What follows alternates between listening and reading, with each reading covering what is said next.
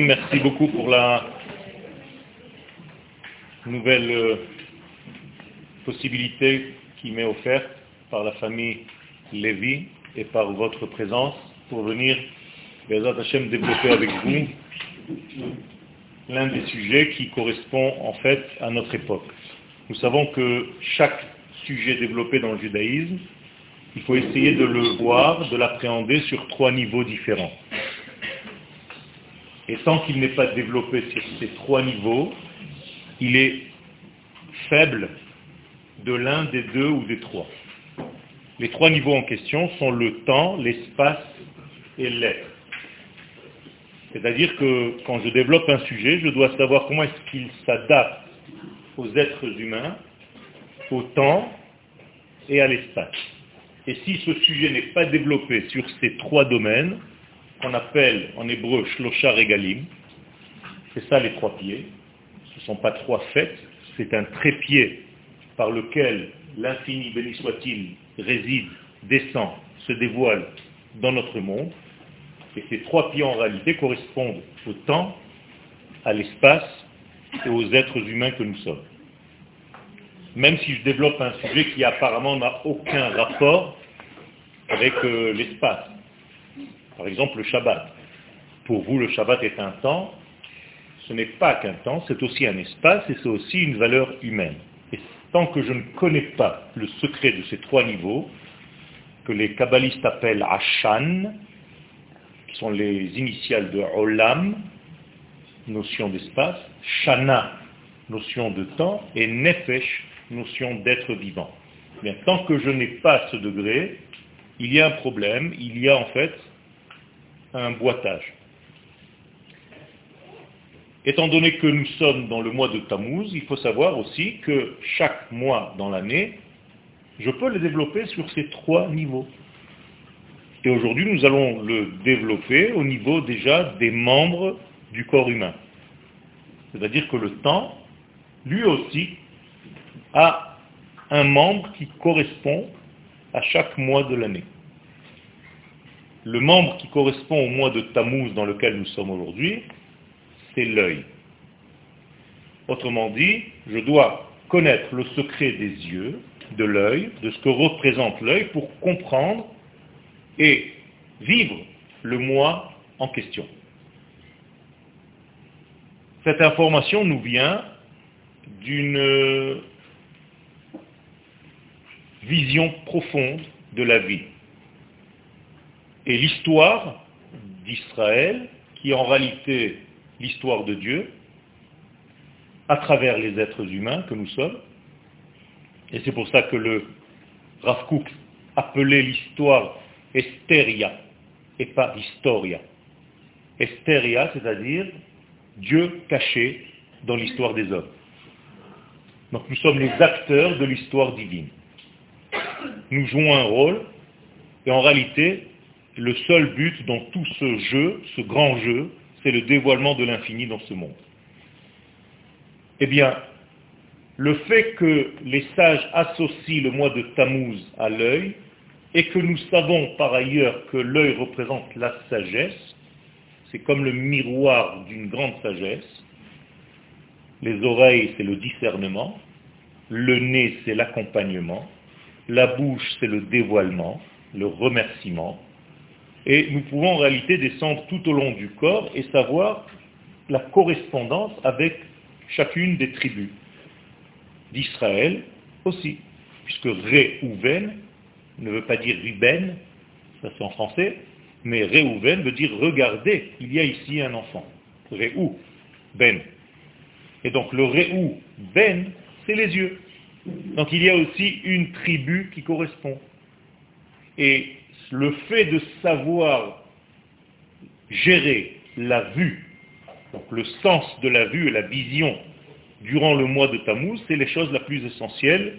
Donc nous devons nous soucier de développer notre regard, notre vision des choses durant ce mois. Pas seulement au niveau donc de la vision physiologique, j'allais dire, mais aussi de ce que cela représente, c'est-à-dire la sagesse. Donc il faut développer en nous une vision qui soit fidèle à la vision divine. Et ça, c'est la chose la plus difficile. Nous avons un verset qui nous dit be'ain yir'u. Un œil pour un œil, ils verront, lorsque je reviendrai à Tzion. Les sages nous disent que ce que c'est que ce verset, un œil pour un œil, eh bien, lorsque toi, l'homme, tu pourras régler ton regard humain au regard divin, donc un œil humain par rapport à un œil divin, entre guillemets, eh bien, tu pourras voir comment je reviens à Sion, comment je, j'évolue dans la rédemption du monde.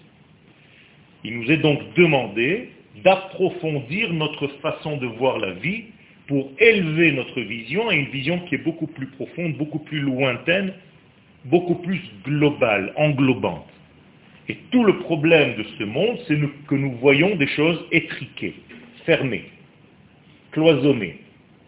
Et donc, lorsque nous élargissons notre champ de vision, on commence à voir. La Torah, quand elle veut dire que quelqu'un est en train de voir quelque chose, elle ne dit pas il a vu. Elle dit Vaïssa et Ainav Vayav.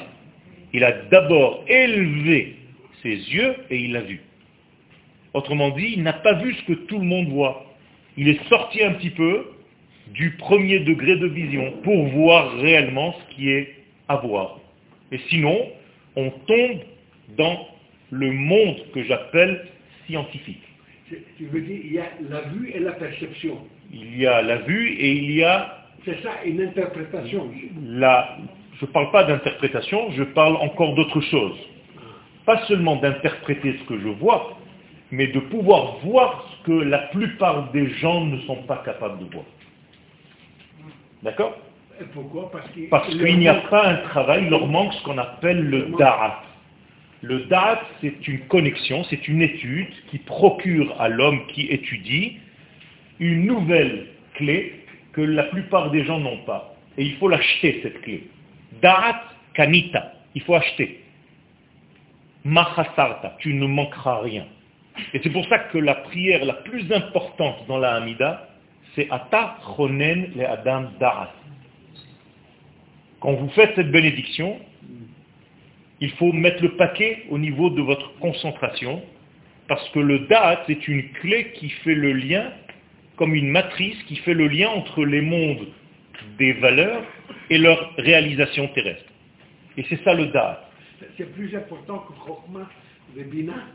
Chokhmah et Bina, en réalité, ensemble, vont donner ce degré qui s'appelle Da'at. Mais sans le Da'at, la Chokhmah peut rester séparée de la Bina. Exactement. C'est la synthèse de la Chokhmah qui, l'antithèse, est la Bina. Donc il faut une synthèse. D'accord? Donc il y a ici un phénomène qui est triangulaire, comme toutes les séphirotes d'ailleurs, c'est toujours un triangle, nous construisons un triangle pour dévoiler le troisième élément qui était déjà, mais qui attendait qu'on le révèle. Le date existe avant la Chokhmah et avant la Bina, mais il attend qu'on le révèle. C'est tout. De la même manière que Jacob existe avant Abraham et Yitzhak, mais il attend qu'on le dévoile. Et c'est seulement lorsque Abraham et Yitzhak apparaissent dans le monde qu'ils peuvent faire venir le troisième qui existait déjà mais qui attendait qu'on le révèle. Donc il y a des éléments dans notre vie qui attendent tout simplement, patiemment, qu'on les révèle. Et où est-ce qu'on les place, ces éléments? Au milieu, toujours au centre. Et donc il y a toujours une extrême droite et une extrême gauche qui font apparaître quelque chose qui est de l'ordre du milieu, qui est à égale distance de tous les autres. Alors il était potentiellement Exactement. Donc il y a potentiel et manifesté. Voilà. Donc il faut manifester ce qui est potentiel. Et d'ailleurs, vous n'avez aucun libre arbitre dans votre vie, si ce n'est que celui-là. Vous n'avez pas le libre arbitre d'être, on ne vous a rien demandé, vous êtes là, vous êtes né. Vous avez en réalité, tout est déjà vendu d'avance. Vous êtes foutu. Alors quel est votre seul choix dans ce monde? De révéler ce que vous êtes ou de l'étouffer. C'est tout. C'est le seul choix que nous ayons de révéler ton potentiel ou de l'étouffer, de le scléroser, de le dire le matérialiser, c'est ça? Exactement. Le cristalliser, si ça te convient, matérialiser, alors ça va. C'est le seul degré que nous ayons de liberté en fait. Parce que nous sommes nés avec ce potentiel, et on appelle ça la ségoula, et chacun de nous, selon ses efforts, et l'acquisition de cette fameuse sphère dont je vous ai parlé tout à l'heure, le darat, qui va faire le lien entre ce potentiel et qui va le réaliser dans ce monde. D'accord? Et donc, dans le potentiel du temps, puisque l'une des créations du monde, c'est le temps, le temps n'existait pas avant la création. Dans un degré divin, on ne peut pas parler de temps. Parce que si tu parles du temps chez Dieu, c'est qu'il manque quelque chose. Il est dans un certain manque. Il y a pour lui hier, il y a pour lui aujourd'hui, il y a pour lui demain. Donc il est au même niveau que nous. Pas du tout. Chez Dieu, le temps n'existe pas. C'est une notion qui nous est difficile à nous, les hommes, les êtres humains, à comprendre, mais la notion de temps n'existe pas. Et étant donné qu'elle n'existe pas, tout est au même niveau, le passé, le présent et le futur. Et donc, au niveau du choix du temps qui appartient aux hommes, lorsque Dieu a créé le monde, eh bien, il a créé un temps qui correspond à sa capacité infinie à descendre et à se réaliser, à se manifester dans le monde fini. Et par la suite, on va appeler ce mois, ce temps, Tammuz. Le mois de Tammuz, si vous demandez à n'importe qui dans la rue, quelle est la qualité de ce mois de Tammuz, qu'est-ce qui s'est passé le mois de Tammuz, la plupart du temps, nous avons un souvenir négatif. On est d'accord Le mois de Tammuz pour vous et le mois de Av pour la plupart d'entre nous, c'est destruction. Pourquoi? Tout simplement parce que le genre humain a une certaine déformation intérieure où il est plus en tant que victime. Il adore cette place de victime. Donc les gens préfèrent être dans une zone de confort qui s'appelle être victime, parce que quand je suis dans le degré de victime, on me plaint, on s'occupe de moi, j'ai l'impression qu'on m'aime plus, mais en réalité c'est faux. Et donc on se place tous dans ça. Et voilà, la preuve en est, c'est que dès que je vous dis Tammuz, vous sentez la victime, destruction, on nous a détruit les temples et tout ça. Et même chez les gens qui étudient. Alors que le mois de Tammuz à la source, c'est tout autre chose. C'est le choix divin de nous donner la Torah. Puisque la tentative divine, entre guillemets, de faire descendre les premières tables de la loi, c'était quel mois? Tammuz. C'était pas destruction, c'était pas tout ce que vous pensez. Oui, effectivement, il y a eu destruction dès cette première tentative. Et il faut comprendre pourquoi. C'est-à-dire que le mois de Tammuz, au départ, il est censé traduire la sagesse divine pour la faire descendre dans un monde dans lequel nous vivons. Et ce qu'on appelle le 17 Tammuz, Matan Haluchot Harishonim, le don des premières tables. Et qu'est-ce que c'était censé être ces premières tables? Eh bien, c'est tout simplement graver, entre guillemets, dans la matière, les valeurs de l'infini. Quand tu dis que le temps n'existe pas pour Dieu, c'est pour ça qu'il ne faut pas prendre la chronologie dans la Torah au sérieux. Il y a une moukdam vers... C'est pas qu'on ne la prend pas au sérieux. On peut prendre au sérieux, mais on ne doit pas diviniser Ouais. le temps. Voilà. Sinon, ça devient Monsieur Chronos, qui est un des dieux. ça. Chronos, c'est un dieu grec, c'est-à-dire le dieu du temps. Et nous, on ne croit pas au dieu du temps.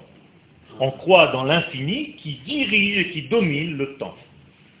Et cette domination du temps nous donne à nous, les hommes, et surtout lorsqu'on fait partie du peuple d'Israël, la possibilité de sanctifier, de transcender le temps. Et de transformer en fait chaque temps en une fête. Il faut que vous fassiez de chaque jour de votre vie une fête. Si aujourd'hui c'est passé comme ça, par V, c'est dommage. Il y a quelque chose qui est un petit peu mort. Ce qu'Akadosh Baruch nous demande, c'est que chaque élément que tu fais dans ta vie, chaque situation, transforme-la en quelque chose d'immense. C'est la différence entre ceux qui savent raconter des histoires et les autres. Vous croyez que ceux qui savent raconter des histoires ont quelque chose de plus? Oui, une seule. Une seule chose de plus, c'est qu'ils savent prendre n'importe quelle petite situation de la vie et vous la rendre magnifique. Tu as l'impression qu'il vit toute la journée dans un mystère de vie exceptionnelle, alors qu'en réalité, il vit comme toi. Mais seulement il a une autre vision des choses et il sait transcender, transformer, raconter comment il y avait une magnificence dans ce petit instant, dans ce petit moment. Et c'est ça qui nous manque le plus. Je reviens, la valeur de Dieu gravée sur les tables, c'est pas seulement que Dieu a gravé ces valeurs, charut en hébreu, charita, gravure, c'est qu'il nous a donné cherut. C'est qu'à ce moment-là, on est devenu libre. On était censé être libre. Et c'est pour ça que la Gemara nous dit, ne lis pas charut à la louchot, que Dieu a gravé ses intentions dans la matière, certes, mais cette gravure, elle a engendré quelque chose de beaucoup plus grand. C'est qu'il t'a donné la liberté. C'est-à-dire que tu es en train de servir, à partir de ce moment-là, les valeurs de l'infini. Donc servir Dieu, c'est pas servir encore un des éléments, le temps, une poupée, une statue, une sculpture, un idéal. Non, tu sers l'infini. Et en tant que serviteur de l'infini, tu sers en réalité la liberté absolue. Et c'est ça le service de Dieu. Et les gens qui ne comprennent pas ce que c'est que servir Dieu, pensent que nous sommes prisonniers. Le pauvre, il ne peut rien faire Shabbat. Le pauvre, il ne peut pas manger tout ce qu'il a envie. C'est toi qui es pauvre, parce que tu es complètement enfermé dans un système humain qui t'a donné l'impression d'être libre. Mais en réalité, tu n'es pas libre. Tu es complètement esclave de tous ces degrés. La liberté, c'est choisir de faire. Alors ça, c'est le secret, donc, de réaliser la valeur intrinsèque qui m'appartient. Puisque je suis né d'une maman qui fait partie du peuple d'Israël, donc j'ai une, ségoula, j'ai une capacité en moi, et le choix que j'ai dans ma vie, c'est de vivre selon cette capacité, ou bien de l'atrophier. L'étouffer. D'accord? Donc, le temps, par excellence, par définition, le plus approprié à compléter tous les manques de notre vie, et chacun de nous, si je vous demande une seule expression de ce que vous voulez dans votre vie, vous allez me faire ce sentiment de, se sentir complètement plein.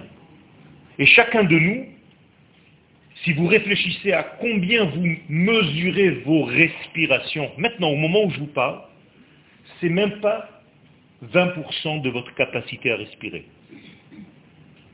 Dès que je vous dis commencez à respirer normalement, vous commencez à avoir la tête qui tourne. Parce que vous commencez réellement à respirer. Sinon, c'est, c'est des petits trucs qui n'ont aucun rapport avec la respiration. Or, quand tu ne respires pas normalement, c'est parce que tu es angoissé et pressé et oppressé. Et donc, tu as l'impression que c'est des petits mouvements de panique, de va-et-vient, qui te font survivre mais ne pas vivre. Et moralité, comme on ne sait pas respirer, eh bien, notre neshama ne rentre pas complètement dans notre être. Ce qui fait que si je devais vous faire un dessin maintenant, nous avons une âme qui est au-dessus de nous, qui n'arrive pas à pénétrer notre corps. Donc je marche à côté de mes pompes. C'est Pourquoi cette neshama ne peut pas rentrer? Parce que tu n'as pas de neshima. Neshima en hébreu, respiration, neshama âme. C'est la même racine. D'ailleurs, tous les gens qui ne savent pas faire du sport, c'est à cause d'une seule chose. Ils ne savent pas respirer. C'est tout. Quel pas que. Dans tous les domaines, tout est question de respiration. C'est tout. Et nous devons comprendre que cette respiration-là, elle demande en fait, elle exige en fait des éléments qui nous dépassent, qui nous transcendent. C'est-à-dire qu'elle invite dans sa source la sainteté la plus élevée à descendre dans notre vie. Le problème, c'est que lorsque cette respiration, cette aspiration rencontre les valeurs de la matière, du corps. Et là, il y a un problème. Il y a un choc entre la neshama qui est en dehors du système de la norme et le corps qui est la norme. Je vais vous le dire avec d'autres mots un petit peu plus simples. Lorsque vous avez 100 poussins qui naissent jaunes, et il y a un seul qui naît noir, tous les jaunes vont tuer le noir. Dans la nature, c'est comme ça. Vous appelez ça Calimero, vous appelez ça ce que vous voulez. Mais c'est dans la nature. Pourquoi? Parce que la nature d'en bas ne supporte pas le hors commun, qui est comme un intrus, qui est comme un élément étranger. Alors, dans l'hébreu d'aujourd'hui, je vais vous apprendre un mot, ça s'appelle achidout. Qu'est-ce que c'est achidout? Pas l'unité, achdout. Achidout. Achidout, c'est l'uniformité. C'est-à-dire que le monde dans lequel nous sommes adore l'uniformité. Plus tu es dans l'uniformité, plus tu es accepté. Dès que tu sors un petit peu du lot, c'est fini. Tu es l'étranger, tout est focalisé sur toi pour te repousser. C'est comme ça que ça marche. Alors que, dans le monde de l'âme, c'est exactement l'inverse. Il y a tout sortes uniformité. Il y a justement la liberté et l'expression de chacun. Alors imaginez-vous, quand cet élément qui vient avec son expression à lui descend dans un monde d'uniformité, eh bien il y a un choc. C'est exactement le choc qu'Israël opère aux yeux des nations. Nous sommes en réalité le hors commun qui est tombé dans un monde d'uniformité. Et comme on dépasse l'uniformité et qu'on n'est pas dans l'uniformité, eh bien on nous repousse naturellement. Et donc tous les éléments qui descendent du ciel, par définition, quand je dis descendre du ciel, c'est-à-dire descendre d'un domaine qui est hors du commun, sont repoussés. Donc, les temples de Jérusalem ont toujours été détruits. Ils ne peuvent pas, par définition, rester dans ce monde. Ben, tout simplement parce que le monde les rejette. Parce que la nature qui est uniforme, elle rejette ce qui est hors du commun. Donc ça ne marche pas. Donc il n'y a jamais eu un temple jusqu'à aujourd'hui qui a tenu la route. Il va tenir 400 ans, il va tenir 420 ans, il va tenir les moments dans le midbar, mais c'est impossible. comment on va faire pour construire un troisième temple? Ben, Tout simplement parce que le monde va monter à un autre niveau. Mais tant que le monde n'est pas à ce niveau-là, c'est impossible d'avoir quelque chose qui est hors du commun parce qu'il sera toujours repoussé. C'est un corps étranger qu'on repousse. Donc il y a ici quelque chose d'énorme. C'est un décalage entre la qui est exceptionnelle et le monde qui est dans l'uniformité. Et donc dès que quelque chose, une valeur descend d'en haut, qu'est-ce qui se passe? Eh bien elle se casse.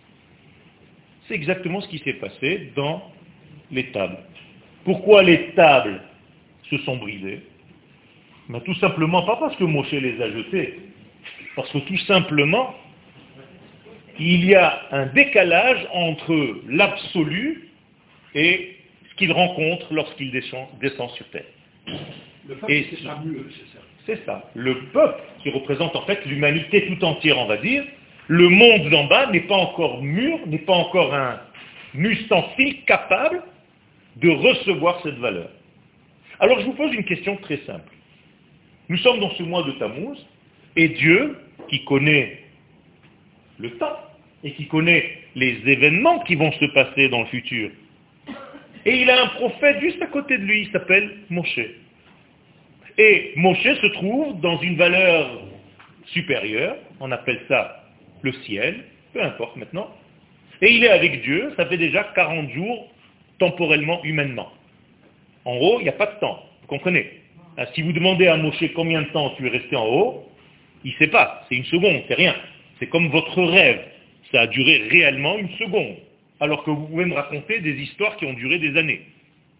Aujourd'hui, c'est mesuré physiquement, scientifiquement. Donc Moshe se trouve dans un monde, en tout cas en bas, il s'est passé déjà 40 jours. Et donc lorsque Moshe est là-bas, et Akadosh Baruch Hu, l'infini béni soit-il, veut lui donner maintenant, parce que c'est le but du monde, que le créateur du monde donne au monde ses pensées, son but, ce pourquoi le monde a été créé. Vous comprenez bien que le monde n'est pas juste un ensemble d'êtres vivants qui tournent, qui tournent, qui tournent, et le temps passe, et on meurt, et on vit, on travaille, et on mange, et on va dormir, et on a des enfants. C'est pas ça la vie, il y a un but. Mais si je ne connais pas ce but, eh bien, rien n'a de sens dans ce monde. Et c'est justement la maladie mentale des philosophes. C'est qu'ils n'ont aucun but dans ce monde. C'est pour ça que quand vous lisez des livres qui ne sont pas reliés au Kodesh, généralement vous finissez par être pessimiste. Parce qu'il n'y a pas de sens à la vie, il n'y a rien. Et tout ce qui vous arrive, il n'y a aucun sens. Il n'y a aucun sens à la vie, il n'y a aucun sens à la mort, puisqu'il y a à la fin la mort, donc qu'est-ce que c'est que la vie? Et ce sont plein de questions. Et lui, il est tombé, il s'est cassé le pied, l'autre, il s'est fait. Pas de sens. Et à Kadosh Baruch l'infini béni soit-il, vient et nous dit à mon cher Rabbeinu, je vais donner le sens de la vie. Je vais vous donner, moi le Créateur, au monde, à travers le peuple d'Israël, le sens de la vie. Maintenant, Dieu sait que, en bas, dans le monde des hommes, il se passe quelque chose d'autre. Il y a un vaudor. On est en train de faire un vaudor. Et les Chachamim nous disent, quand est-ce que le peuple a fait le vaudor À la seconde, si on peut dire la seconde, où Dieu fait passer les tables à Moïse. Alors vous avez deux caméras. La caméra en haut, Dieu donne les tables à Moshe. Et les sages vont tellement profondément dans l'explication qu'il faut bien entendu développer, qu'ils nous disent que la largeur des tables est de 6 poignées. 2, 4, 6. Quelque chose de comme ça. Ça, c'est la largeur de la table, un cube. Et regardez jusqu'où ça va. L'Agmara nous dit dans le traité de Shabbat que Dieu tient deux poignées de ces tables. Imaginez-vous que c'est ça. Dieu, sa main tient deux poignées. La main de Moïse tient deux poignées, et il y a entre les deux deux poignées de vide. Qu'est-ce que c'est que ce charabia? C'est une résolution énorme auquel descendent les chachamim. Ils nous disent qu'en réalité, il y a deux, deux, deux. Vous comprenez?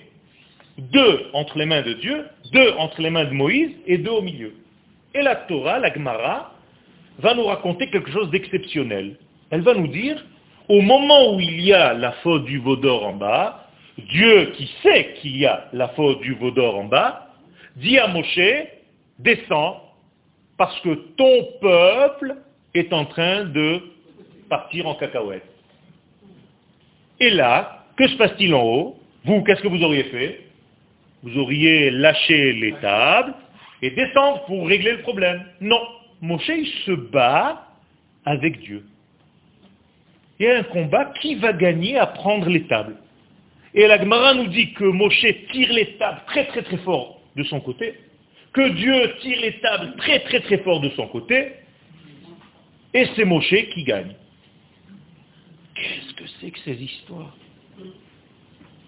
Vous comprenez bien que le but c'est de donner ces tables. Donc, Dieu laisse Moshe gagner parce que c'est le but même que ces tables descendent. Mais le problème, il est que, en bas, les hommes ne sont pas capables. Alors pourquoi tu fais descendre Moshe avec ces tables? Garde les tables en haut. Lorsque le peuple sera normal, tu reviendras les chercher. Ou mieux encore, pourquoi Moshe doit être en haut pour recevoir les tables et il ne les reçoit pas en bas avec le peuple? Réponse. Encore une fois, deux niveaux. Le niveau de l'absolu, où Moshe se trouve parce qu'il est à la hauteur de recevoir. D'ailleurs, c'est le seul qui a reçu la Torah. Personne n'a reçu la Torah, vous comprenez ça Moshe qui belle Torah Missinai. C'est fini. Personne d'autre. Et il n'a pas reçu la Torah de Dieu. Il a reçu une Torah qu'il était capable, lui, de recevoir. Ce n'est pas l'infini. Et où est-ce que je le sais, ça? Mais Tout simplement parce qu'en hébreu, il y a des nuances. Comment on appelle la Torah tout entière? Ha Torah. Donc, on aurait dû dire, Moshe Kibel est Ha Torah. C'est pas ce qui est dit. Moshe Kibel, Torah. Il a reçu une Torah, un éclairage. Pourquoi? Parce que tout Moshe qu'il est, c'est un homme. Et l'homme étant limité dans sa pensée, il ne peut pas recevoir l'infini. Alors que Dieu, lui, Baruch Ata Hashem Noten, Ha Torah. Dieu nous donne Ha Torah. Mais l'homme reçoit Torah. Et encore Moshe. Alors qu'est-ce que c'est nous? Vous comprenez la différence? Donc il y a le donneur qui lui donne l'absolu, et il y a celui qui reçoit, qui est au niveau de sa capacité à recevoir. Un petit peu comme ce qui se passe ici maintenant. Je donne mon cours, et chacun de vous va le recevoir selon sa capacité à le recevoir. Vous allez sortir tous de ce cours, vous allez raconter ce cours, ça sera 40 cours différents, 50 cours différents. On dirait que vous n'étiez pas au même cours. Pourquoi? Ben Parce que vous avez une façon d'appréhender qui correspond à votre nature, à votre vécu, à tout ce que vous avez eu dans votre vie. Et vous allez retenir des choses qui touchent aujourd'hui à ce que tu es. Comme si je faisais rentrer maintenant un petit garçon de deux ans ici, et un jour, quand il sera grand, il va dire à sa maman, un jour tu m'as amené, alors pour lui, il n'y a ni cours, ni rien, dans une maison où j'ai vu une table ronde blanche avec un verre d'eau au milieu. C'est tout ce qu'il se rappellera. C'est à son niveau de compréhension. Il m'aura jamais vu, il se rappelle de personne d'ici, mais il se rappelle qu'il y avait une table blanche et il va dire, maman, ramène-moi dans la maison de la table ronde blanche avec le verre au milieu. La, maman va le regarder en se disant, mais de quoi tu parles? Mais c'est la même chose dans chacun de nous. Nous appréhendons ce que nous sommes capables à notre niveau de réception de voix. Écoutez un cours, audio ou vidéo, vous allez voir que vous l'écoutez 40 fois, et chaque fois, vous entendez quelque chose que vous n'avez pas entendu d'avant. Incroyable. Lisez un livre, quand vous êtes fatigué, vous allez vous endormir toujours à la même phrase. Tu vas ouvrir les yeux, tu vas reprendre la phrase, jusqu'au moment où tu dis, non, c'est fini pour ce soir, je suis mort, c'est fini. Mais c'est la même chose. Il y a des degrés qu'on est capable de recevoir, et donc tout est fonction de la réception et non pas de l'expérience elle-même. Ce qui fait que je repose ma question. Pourquoi Dieu donne la Torah, sachant très bien que en bas, dans ce monde, il n'y a pas la capacité à l'entendre, à la recevoir. La preuve, c'est que ça va se casser, ça va se briser. Réponse, parce que c'est ça l'éducation. C'est ça l'éducation. L'éducation, c'est pas de descendre au niveau du bas, mais de tirer le bas vers le haut. Malheureusement, c'est ce qu'on ne fait plus au niveau des nations. Toutes les nations du monde aujourd'hui vivent par le nivellement du bas. On n'élève plus. Donc le langage va devenir un langage, si ça continue comme ça, dans 30, 40 ans, ça sera... C'est ça en réalité. C'est ça. C'est tout doucement, tout doucement, tout doucement, ça va se dégrader à ça. Pourquoi? Parce qu'en réalité, on nivelle par le bas. Et c'est ce qu'on préfère dans l'art, dans tous les domaines, même dans la Torah. Parce que vous pouvez écouter des cours qui nivellent par le bas. Et vous avez l'impression que vous sortez avec quelque chose dans votre poche parce qu'on vous a donné un petit truc. Il faut faire très attention. De savoir choisir ton rave. Qu'est-ce que ça veut dire choisir ton rave? Afel et c'est une vie entière à choisir un rave. C'est pas que tu as choisi un rap qui était à côté de toi, qui est capable de te donner d'autres petits trucs machin entre Mincha et Arvit pour te calmer. Non. Un rap, c'est une éducation. C'est une vision, c'est un visionnaire, c'est quelqu'un qui va te donner une façon de vivre. Pas à l'instant. Pas qu'il va venir te raconter des blagues pour te faire rire, tu es content, tu crois que c'est sorti d'un spectacle. Il faut que ça te construise. si ça ne te construit pas, n'importe quoi. Tu es venu pour entendre des informations. Et ça, tu pas besoin de ça. Ce que je veux dire de tout ça, c'est que c'est ça l'éducation. C'est qu'Akadosh Baruch va donner la grande valeur, la grande Torah, sachant d'avance qu'elle va se casser. Ce n'est pas grave. J'ai planté une graine. Cette graine, elle va faire qu'elle doit faire. Elle va se développer. Alors au début, j'ai brisé. Mais oui, mais c'est comme ça. Quand le Rav Zuckerman Shlita nous envoie en France pour donner des séminaires pour la Alia, le vendredi soir, le premier cours, tous les gens sortent du cours brisés. Ils vont et ils ne dorment pas de la nuit, ils pleurent tous. Et un jour, j'ai posé la question au Rav, et il m'a dit que c'est voulu. Il veut casser tout leur système de réflexion jusqu'à aujourd'hui. C'était tellement dans un monde qui n'a aucun sens réellement au niveau de la Torah, qu'il est obligé de casser toutes ces données de base pour le lendemain matin reconstruire tout à zéro. C'est pas évident. Et en réalité, ça passe par une brisure. Donc, la Torah, par définition, étant donné qu'elle est hors nature, quand elle descend dans un monde d'uniformité, elle se casse tout le temps. Le Aleph, quand il descend dans ce monde, il devient un bête. Automatiquement. C'est-à-dire qu'il y a déjà une explosion. Comme une lumière qui traverse l'atmosphère et qui, par un prisme, s'éclate en mille milliards de couleurs. C'est exactement pareil. Et donc tout ce qui est de l'ordre de l'unité divine, quand il descend dans ce monde, ça se brise, et le minimum du pluriel, c'est le 2. Et c'est pour ça que nous avons deux tables. Pourquoi il n'y a pas une seule table? Pourquoi Dieu donne une Torah? Pourquoi on reçoit déjà deux? Pourquoi dans la parole divine il y a une pensée et en bas il y a déjà la Torah écrite, la Torah orale, la Mishnah, la Gemara On est toujours dans le deux. Dieu parle un et moi j'entends deux. Je ne peux pas comprendre le un. Et donc il y a une difficulté, mais ça fait partie de la vie. Sache que lorsque la Torah descend dans ce monde, il y a une brisure. Comment s'appelle la montagne sur laquelle la Torah est donnée? La montagne de la cassure, de la destruction. Sinaï, Chorev. On l'appelle Chorev. Chorev, Chorban. Chorban veut dire destruction. Donc, dès que Dieu descend sur terre, il y a destruction. Pourquoi?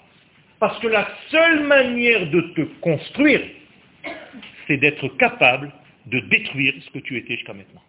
Et si tu as peur de bouger, tu ne pourras pas monter de niveau. Tu ne pourras pas en réalité évoluer. Parce que tu dors sur tes acquis.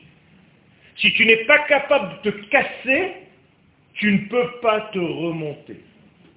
Je ne sais pas si je vous l'ai dit dans ce cours la dernière fois, au niveau, au niveau des voyages.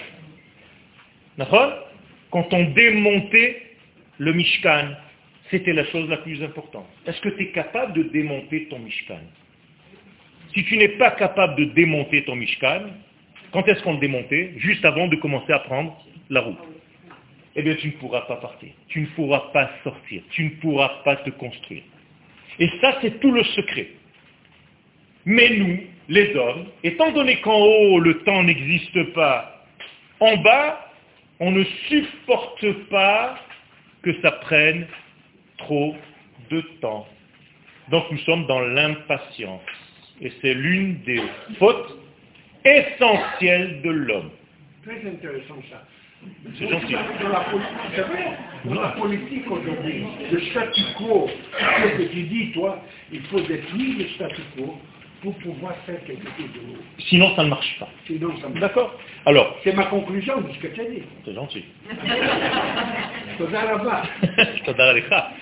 Ça veut dire qu'en réalité, nous sommes dans une situation qui est obligatoire et qui est comme ça. C'est ça, en réalité, le manque de patience qui se trouve chez l'homme. Quand il y a ce manque de patience, qu'est-ce que nous, avons tendance à faire immédiatement À raccourcir, à faire des circuits qui sont plus courts que les autres. Ça s'appelle en français des courts-circuits. Je rigole pas. Qu'est-ce que c'est un court-circuit en électricité? Qu'est-ce que c'est un court-circuit en électricité? C'est tout simplement le plus qui va au moins directement. Il n'y a pas de résistance. Est-ce que le moins reçoit la lumière? Oui. Mais il reçoit tellement de lumière qu'il n'est pas capable de recevoir, c'est le grand noir. Mais c'est la même chose. À chaque fois que nous recevons, que nous voulons sauter les étapes, qu'est-ce qui se passe? On doit les rembourser. Toutes les étapes que vous avez sautées dans votre vie, vous allez devoir les rembourser. Si vous n'avez pas vécu votre enfance, vous allez être enfant à 50 ans. Si vous n'avez pas vécu votre adolescence, vous allez faire une crise de la cinquantaine. Si. Tout comme ça. On ne peut rien sauter. Parce que notre monde exige l'évolution des choses par étape, par escalier. C'est comme ça que le monde existe.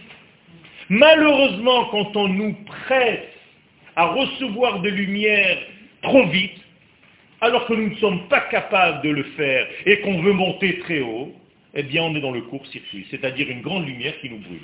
Et c'est ce qu'on appelle en hébreu le archavisme. Archavisme, c'est maintenant. Shalom, archav. Mashiach, archav. Tout de suite. C'est-à-dire que tu ne sais pas voir l'évolution des choses. Donc tu deviens infantile, où le petit garçon, la petite fille est assise. Je veux maintenant. Mais il est minuit, c'est fermé. Je m'en fous, tu vas ouvrir le magasin. Je veux maintenant. Vous comprenez ça? Mais c'est la même chose, on est pareil à un autre niveau. Alors, si ce n'est pas maintenant, tout de suite, immédiatement, tu n'acceptes pas.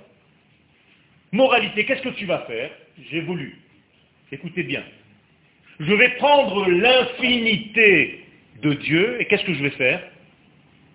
Je vais la rétrécir je vais la rendre naine pour qu'elle soit à mon niveau d'aujourd'hui. Donc qu'est-ce que ça s'appelle en réalité? J'ai pris l'infini, la grandeur, et je l'ai réduite, réduite, réduite, réduite, condensée, condensée à quoi? Au niveau de ma petite cervelle à moi de l'homme. C'est ce qu'on appelle de la Avodazara. J'ai pris Dieu et je l'ai réduit à mon petit niveau de compréhension. C'est-à-dire qu'à partir du moment où je vais te dire maintenant, est-ce que tu veux faire ça Tu dis non, si je ne comprends pas, je ne fais pas. Autrement dit, qui est ton Dieu? Ta capacité à comprendre. Et si ta capacité à comprendre ne te permet pas aujourd'hui, et tu ne peux pas comprendre que tu es limité, et tu ne crois pas en l'absolu, parce que tu crois que ce que tu comprends, eh bien tu es foutu dans la même erreur que le premier homme est tombé, c'est-à-dire l'arbre de la connaissance humaine du bien et du mal. Et tu as raté juste au même moment l'arbre de la vie. Tu n'as pas compris l'essentiel. Explique pourquoi tu Avodazara Mais tout simplement, qu'est-ce que ça veut dire Avodazara C'est servir quelqu'un d'autre que cette grandeur infinie. En l'occurrence, qui tu vas servir? Ton petit cerveau, ta petite compréhension, ton séchel à toi. Euh, je ne ressens pas, donc je ne fais pas. Qui c'est ton Dieu? Ton ressenti. Je ne comprends pas, donc je ne fais pas. Qui est ton nouveau Dieu? Ta compréhension. Mais ce n'est pas ça. Vous comprenez ce qui se passe? Et là, je suis en train d'arriver tout doucement à la fabrication de ce qu'on appelle le veau d'or. Qu'est-ce que c'est en réalité le veau d'or? C'est une fabrication humaine, à l'échelle humaine, de ce qui était au départ divin. Donc tu as rendu Dieu, quoi? Un petit veau d'or. Tu en as fait un petit veau d'or, maintenant qui est palpable, touchable, visible, limité dans l'espace, limité dans le temps, donc à mon niveau. Donc je suis tranquille. Comment est-ce que je vais appeler ce veau d'or? La lumière. Comment je vais appeler Dieu? Le noir. Vous comprenez? Et c'est pour ça que dans la Kabbalah, il y a deux mondes, Yetzira et Bria. Je ne parle pas des autres. Bria c'est élevé, Yetzira c'est plus bas. Et dans Bria on dit Yotzer O ou Boré Rocher. Sans vouloir vous embrouiller, on associe le noir au monde le plus élevé. et la lumière au monde inférieur. Pourquoi? Mais c'est la nature humaine. Tout ce qui est plus bas, qui est à ton niveau, qui est palpable, tu l'appelles lumière. Alors que c'est le plus grand noir. Et tout ce qui est réel, vrai, absolu, mais grand, il est tellement grand qu'il te dépasse, toi tu l'appelles le noir. Voilà comment on juge les choses dans notre vie. Ce que je viens de vous dire, c'est du Hari Kadosh. Moralité, quand on rentre en terre d'Israël et qu'on voit le côté le plus bas, on appelle ça quoi? Le noir, alors que c'est la plus grande des lumières. Quand on sort en dehors d'Israël, c'est la plus grande des clipotes et on appelle ça la lumière. Tout est à l'envers. Donc les explorateurs n'ont vu sur la terre d'Israël que du noir, alors que c'est la source même de la lumière. Et où est-ce qu'ils ont vu la lumière? À l'extérieur. Comment est-ce que les explorateurs ont appelé l'Égypte? La terre où coule le lait et le miel. Madame, c'est marqué dans le verset. Tu nous as fait sortir de la terre où coule le lait et le miel pour nous faire mourir sur cette terre. Exactement la même. Comprenez comment l'homme peut tomber dans toutes ces embrouilles par rapport à sa tête à lui. Et donc en réalité, on fait des compromis avec les valeurs de l'infini et on va les réduire à notre petit système de compréhension pour accélérer des processus. Les Chachamim vont aller très loin et vont nous dire dans le traité de Shabbat 88, vous savez à quoi ça ressemble? À une femme qui est en train de se marier sous la choupa, il y a le mari juste à côté d'elle, il va pour lui donner la bague, et elle est en train d'avoir un rapport avec un autre homme. Regardez jusqu'où vont les Chachamim, Shalom. Et l'expression là-bas est terrible. Kala alouva, une kala méprisable, hamezana, qui devient une zona, une prostituée, betor rupata, dans sa rupa. Terrible. Qui c'est cette kala? Israël. Dieu est en train de nous donner la grande lumière, c'est-à-dire la grande valeur. Et toi, qu'est-ce que tu fais?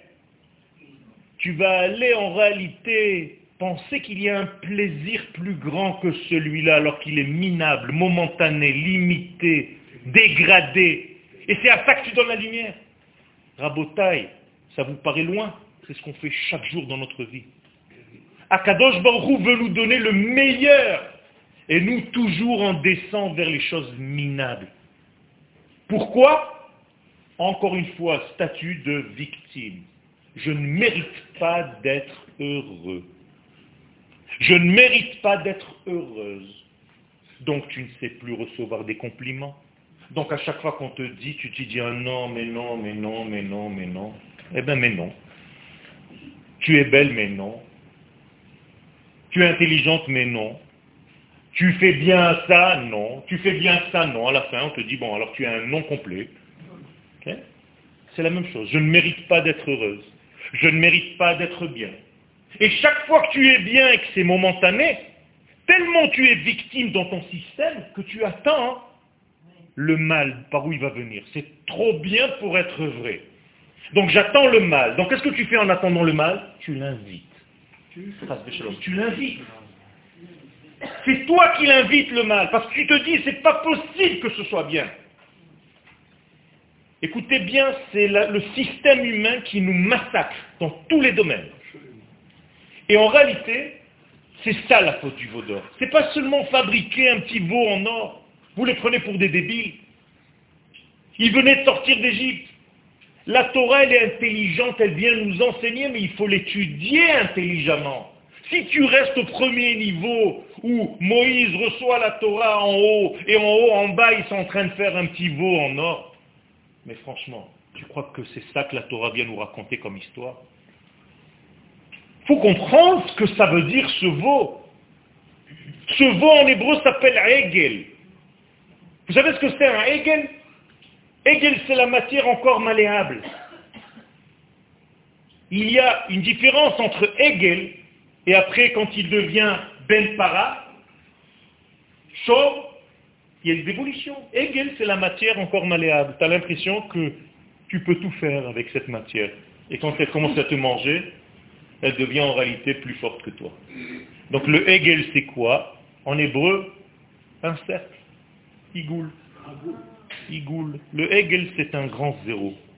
Ça veut dire faire un Hegel, c'est refuser les, la direction divine, le Yachar, pour tomber dans un cercle que toi, tu as l'impression, parce que ton système, il est tellement bloqué que tu tournes autour de toi-même.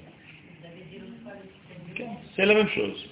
C'est-à-dire que l'homme est incapable de sortir de son propre cercle. En français, on dit, il mord sa queue. Il tourne rond. C'est la victime des autres bourreaux de soi-même. Exactement. Mais c'est lui. Et ça va très loin. Parce que, imaginez-vous que votre bourreau, c'est la peur.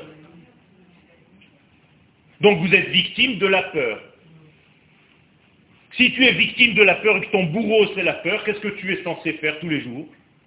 Apporter un sacrifice au Dieu qui s'appelle la peur. Donc tous les jours que la peur vient chez toi, tu lui dis voilà mon offrande. Je t'offre un quart d'heure d'angoisse et de peur par jour. Vous rigolez? Vous rigolez? C'est terrible. C'est terrible. Ça veut dire que lui, il attend que tu lui donnes son corban. C'est comme ça que tu le sers. Donc tu es obligé de servir la peur. Et après, quand tu vas faire des psychothérapies chez un docteur, chez un médecin, chez un thérapeute, il va te dire, mais tu es rentré dans un système. Quand il se passe une lampe jaune, elle te fait une réaction directement la même. Et tu ne sais plus changer de réaction. Donc ta réaction, ici en l'occurrence, c'est la peur. Mais il y a le Dieu de l'angoisse. Il y a le Dieu de et donc vous devez donner des offrandes toute la journée à tous ces petits dieux. Qui ne sont pas l'absolu, la liberté. Ce sont des dieux inventés par toi, par ton système de réflexion, qui te paralysent toute ta vie et qui te font tourner en rond. Voilà ce que c'est que la faute du veau d'or. Une des façons de voir la faute du veau d'or. Et donc, moralité, tu ne peux plus gérer des vrais problèmes dans ta vie parce que tu tournes autour de ton propre système. Je vous rappelle toujours ce qui m'a toujours impressionné. Pour étudier, il faut pouvoir sortir. C'est Ulmad. Ceux qui ne sortent pas ne peuvent pas étudier. Sortir de quoi? Sortir de ton propre système à toi. Si tu n'es pas souple, tu ne peux pas évoluer. Si tu ne sors pas de ton système de réflexion, tu ne peux pas évoluer. Tu ne peux pas venir à un cours avec ton cerveau bloqué, et tout ce qui rentre dans ton tiroir, tu l'acceptes, tout ce qui ne rentre pas parce que tu n'as pas l'habitude, tu le repousses. C'est pas ça étudier la Torah Rabotai. Tu dois être vrai. Tu dois être sensible. Tu dois te dire, écoute, c'est pas ma chita, mais ce qu'il dit, c'est du émet. Sinon, tu ne sers plus Dieu, tu sers une chita. Et il y a des gens qui servent des chitotes c'est-à-dire des façons de, voir. Des, quoi, des méthodes Des, méthodes d'étude. Alors, un, il sert une chita comme ça parce qu'il a étudié dans une chita comme ça. Il ne sert plus Dieu. Il sert la chita. C'est de la Avodazara dans le déguisement de la Torah. Quel Je nuance. Je nuance. C'est ce que je suis en train de dire. Si on sert à Kadosh Baruchou, alors c'est possible. Mais si je sers la Shita, je ne sers plus à Kadosh Baruchou. C'est comme si servir les mitzvot. Est-ce que vous servez les mitzvot?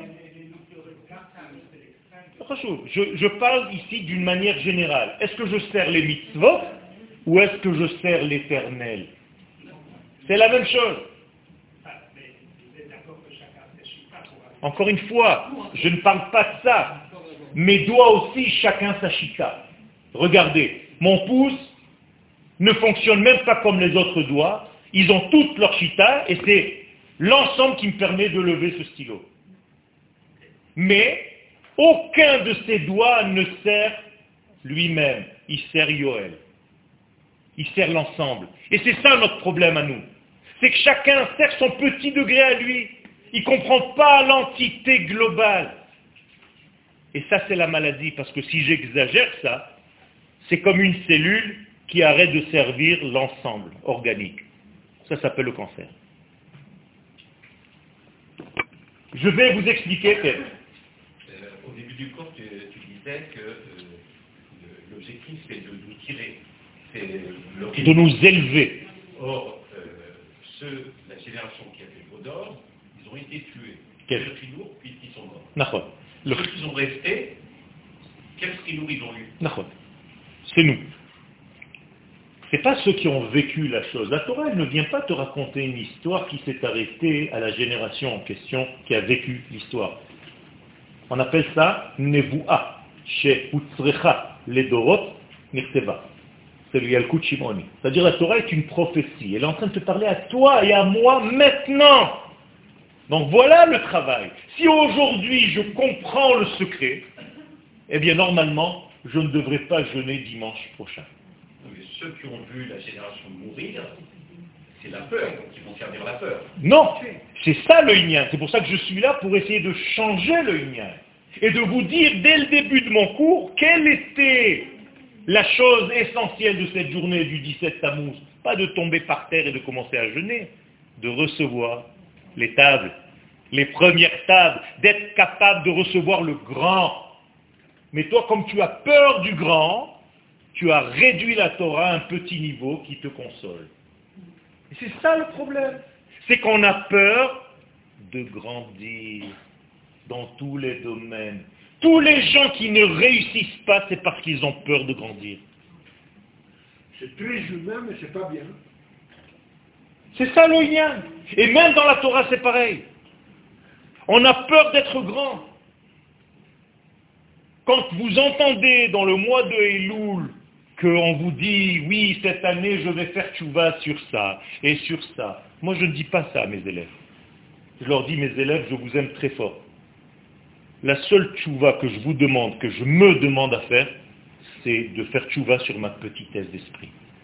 D'être un petit peu plus grand cette année, un petit peu plus large. Et d'arrêter de vouloir me contenter de petits morceaux de petite Torah entre Mincha et. Je veux les premières, les premières tables. Je veux plus me suffire des deuxièmes tables. Pourquoi Dieu m'a donné les premières tables? C'est qu'il voulait qu'elles soient ici. Alors certes, elles se sont cassées, mais ce n'est pas grave. Ça me pousse à moi, durant les générations, à les revouloir, à les languir. Mais si je les ai oubliées complètement, qui se rappelle ici des premières tables? Personne. C'est ça le malheur. Je voulais te donner ce stylo, tu l'as brisé, je t'ai donné un feutre à la place. Et tu t'es habitué au feutre. Non Papa, je veux la première chose que tu voulais me donner. Pourquoi je me contente de ça? Il nous a quand même... Non, ce pas les mêmes. Pas du tout. Deuxième louchot, ce n'est pas du tout les premières louchot. Aucun rapport. D'accord? Le deuxième louchot, c'est un niveau humain. Premier louchot, c'est un niveau divin. Aucun rapport, cela. Ce qu'on appelle Etachaim et Tadat. Aucun rapport. Et le problème, encore une fois, c'est qu'on prend le Bediavad. C'est comme ça, c'est pas grave. La même chose au niveau de l'exil. On t'a sorti du jardin d'Éden. Le premier homme a été renvoyé du jardin, que je sache. Est-ce que vous avez langui ce retour au jardin? Non, c'est pas grave, il m'a mis dehors. J'investis dans le dehors. Tu as oublié complètement que tu étais là-bas, que tu dois languir. Si tu y étais, c'est qu'il voulait que tu sois là-bas. Maintenant, il t'a jeté. Ne t'habitue pas à ce deuxième degré qui est au niveau du rat des pâquerettes par rapport au premier degré. Et toute notre vie, c'est comme ça. Tu jettes un enfant de la classe parce qu'il dérange. Au lieu de taper cinq minutes après de rentrer en cours, il va là-bas, il s'est trouvé un terrain de basket, il joue, il a fait son kiff. Mais c'est la même chose. Eh bien, toute la vie, on fait pareil. Parce qu'on ne comprend pas cette éducation. Et c'est ça qu'il faut changer, il faut changer tout ce système. Je vais terminer le cours en vous expliquant ce que la Mishnah nous dit. Il s'est passé cinq choses dans l'histoire de ce jour-là, du 17 Tammuz. Pas dans la même année. Durant les générations, il s'est passé cinq choses. Première des choses, nous dit la Mishnah, les tables se sont brisées. C'est ce que je viens de vous dire. Deuxième des choses de ce qui s'est passé dans l'histoire, c'est qu'une fois que les tables se sont brisées, on a annulé à un moment donné le tamid, c'est-à-dire un korban, un sacrifice qu'on faisait journellement tous les matins, tous les matins et tous les après-midi. Apparemment, bon, un récit de nos sages. Après, un jour, on nous a brisé les murs de la ville de Jérusalem à une certaine génération. C'est le début de la brèche dans la ville de Jérusalem. Après, on a brûlé la Torah. Après, on a mis une Zara au temple. Voilà les cinq choses. D'après vous, c'est anodin?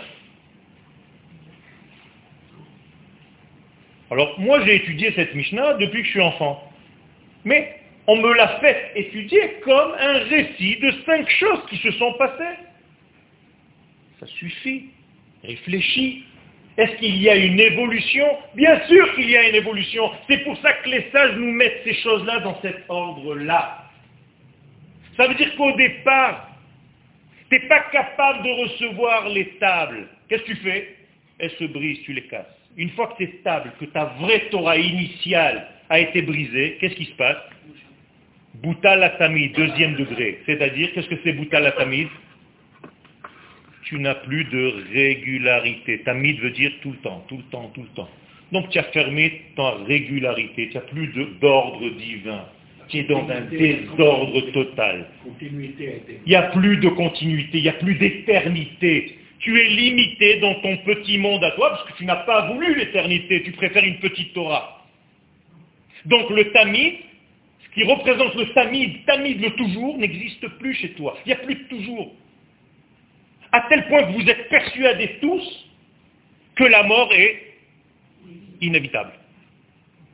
Voilà. Ça veut dire qu'on a réussi à vous, à vous rendre victime. Alors que la Torah, comment est-ce qu'elle appelle la mort? Kherpa, une honte.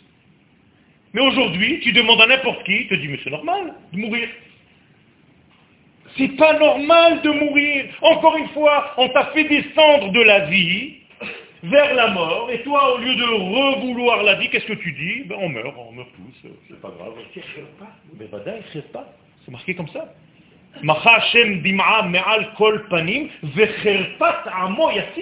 Un jour, il va falloir enlever cette honte du monde. Parce que si la mort est le grand gagnant de ce monde, elle est plus forte que qui?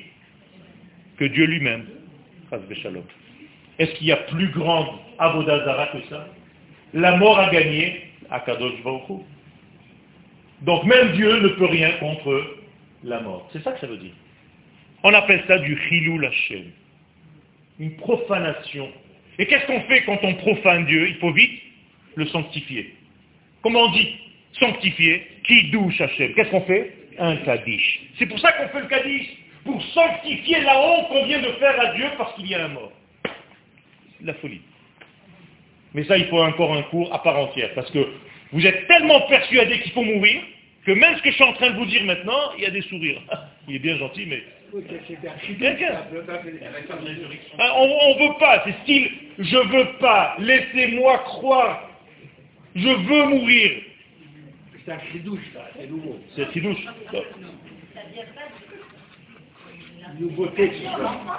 Ça vient de toute l'éducation dans tous les domaines. Toute notre vie, c'est comme ça. Encore une fois, encore une fois, il faut à un moment donné grandir. Il faut être capable de casser pour se reconstruire. Sinon, tu es victime de quoi? Encore une fois, on m'a éduqué. C'est ce qu'on fait aujourd'hui. Aujourd'hui, les pauvres, c'est des assassins. Qu'est-ce que tu veux? Ils vivent dans des quartiers pourris. Non, tout est autorisé alors.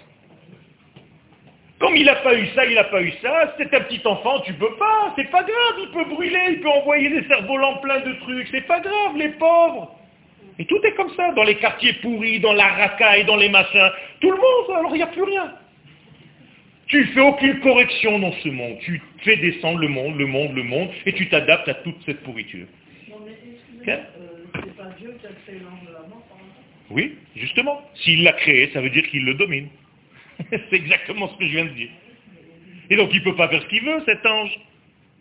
Ah, il a fait. Donc ça veut dire que... Non, pas du tout. C'est pas comme ça que ça marche. C'est pas comme ça que ça marche. C'est qu'il a créé une- un potentiel. Qu'est-ce que c'est que la mort en réalité? Non, c'est une non-vie. Ça n'existe pas. C'est comme le noir. Est-ce que le noir existe? Non. C'est à éteindre la lumière. C'est la même chose. Donc en réalité, si je veux te dire d'annuler la mort, qu'est-ce que je te dis? Rajoute de la vie. Et comment est-ce qu'on rajoute de la vie Eh bien, c'est d'abord par l'étude de la compréhension de ce qu'on est en train de faire ici. Si tu n'étudies pas ça, tu vas vers la mort automatiquement. Alors tu deviens victime, tu deviens malheureux, tu deviens dépressif, tu deviens éteint, tu ne bouges plus, dans tous les sens du terme. Jusqu'au moment où la grande maison que tu avais, ça devient un mètre carré. Deux pieds sous terre. C'est fini. Mais excusez-moi, mais le, le roi David s'est battu contre ça. Il a fait. Jusqu'à la fin. Il a fait. Ça veut dire quoi? Ça veut dire que c'est possible. S'il s'est battu, Il s'est battu. il a fait. C'est possible. Ça veut dire que le monde n'était pas encore prêt. Mais le fait que le roi David, qui est le roi d'Israël, se bat, c'est pour nous enseigner à nous quoi? Bats-toi et tu gagneras à la fin. C'est tout. Non, même ce bon-là, c'est un bon... Non, on, n'essaye pas. On n'essaye pas. Essayer, c'est déjà se tromper. On réussit. Il faut arrêter de dire je vais essayer. Quand tu dis je vais essayer, tu es déjà mort. Na'ase. L'onenase. Ça n'existe pas, ça. Donc il faut être convaincu de la chose. Une fois que tu as perdu ce degré, qu'il n'y a plus de stabilité divine, les murailles de la ville se sont détruites. Qu'est-ce que c'est les murailles de la ville? C'est toutes tes murs à toi de protection. Vous comprenez? Regardez l'évolution, c'est extraordinaire l'intelligence de nos sages. C'est-à-dire que tu n'as plus de protection autour de toi, alors ça s'appelle les murailles de Jérusalem. Mais aujourd'hui, quand vous jeûnez parce que les murailles ont été trouées le 17 Tammuz, il ne faut pas parler seulement des murailles de la ville, c'est les murailles de ton être. Tu n'as plus de protection, tu sais même plus, n'importe qui peut venir avec n'importe quelle idée te pourrir la vie. Tu n'as même plus d'assurance. Tu sais même plus où tu es, ton identité est tellement loin de toi-même que n'importe qui peut venir te persuader d'autre chose. C'est terrible. Alors qu'est-ce qui se passe? Troisième élément, quatrième élément, on brûle la Torah. Voilà le je fais d'avoir brûlé la Torah. Et une fois qu'on t'a brûlé la Torah, qui c'est qui va venir être le patron de ton être? Une Avodazara en plein milieu de ton temple. Selem Bahechal. Comprenez l'évolution? Ah, si tu lis cette Mishnah juste comme cinq catastrophes qui se sont passées le 17 Tammuz, eh bien ces catastrophes, elles sont là-bas. Moi, je suis ici, je suis tranquille. Ça y est, c'est passé, mais pas du tout. Si tu prends ces cinq éléments et que tu les intègres et tu te dis, mais attends, mais c'est moi là. D'abord, je me suis cassé. Après, j'ai perdu mon degré d'éternité. Après, on m'a cassé ma muraille, j'ai plus de protection. Après, la Torah qui est en moi, elle est en train de brûler. Et après, j'ai une avodazara en plein milieu de moi-même. Ça veut dire que je ne peux même plus servir Dieu parce qu'en réalité, je sers n'importe qui qui passe. Un journaliste qui va me dire n'importe quelle ânerie, je vais commencer à dire, bah oui, il a raison. C'est tout. Donc il y a une dégradation collective de tout ça. Et je termine réellement ce cours parce que c'est énorme, énorme, énorme ce que j'avais à dire, mais comme c'est le temps, dites-lui que je ne suis pas là, c'est bon. Pourquoi il y avait un espace, et je termine vraiment avec ça, entre les deux poignées, où Dieu, entre guillemets, tiens, vous comprenez que c'est une image, Dieu n'a pas de main, les tables, et que Moïse tient les tables, et qu'au milieu, il y a deux poignées de vide. Pourquoi, d'après vous Deux poignées de vie, Deux poignées de vie, bien. Il y a deux poignées que Dieu tient, deux poignées que Moïse tient, et deux poignées où il n'y a personne qui tient. Il y a Fréméod. Si les mains de Akadosh Baruchou touchaient les, mains de Moshe, il n'y aurait pas eu de choix. Ce serait en réalité le monde manichéen, ou blanc ou noir. Il n'y a pas d'initiative. Il n'y a rien du tout. C'est mort. Le fait que Dieu laisse deux espaces entre ses mains et les mains de l'homme, c'est ce qui laisse à l'homme la possibilité, ce silence, ce moment de réflexion. C'est ce que je vous laisse après le cours. le silence d'après le cours, les quelques minutes de silence, sont plus importantes que le cours. C'est là où tu as le gain. C'est incroyable parce que l'espace en hébreu se dit reva, qui veut dire aussi un gain. Les C'est incroyable. Ça veut dire que c'est là où tu gagnes quelque chose. C'est dans le silence d'après le concert. C'est dans le silence d'après le cours. C'est dans le silence d'après la musique. Si tu n'as pas cette intégration de la chose, tu ne peux pas. Donc je nous souhaite à tous d'utiliser ces moments de silence-là pour nous reconstruire.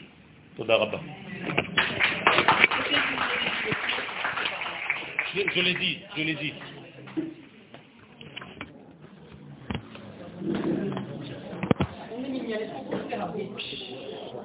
Moi, merci beaucoup. Dédicacé, ouais, ouais, ouais, ouais. Toda rabba, toda rabba. Pour la mitzvah. Ça me touche beaucoup, vraiment. Je suis ébloui. Ma as un don.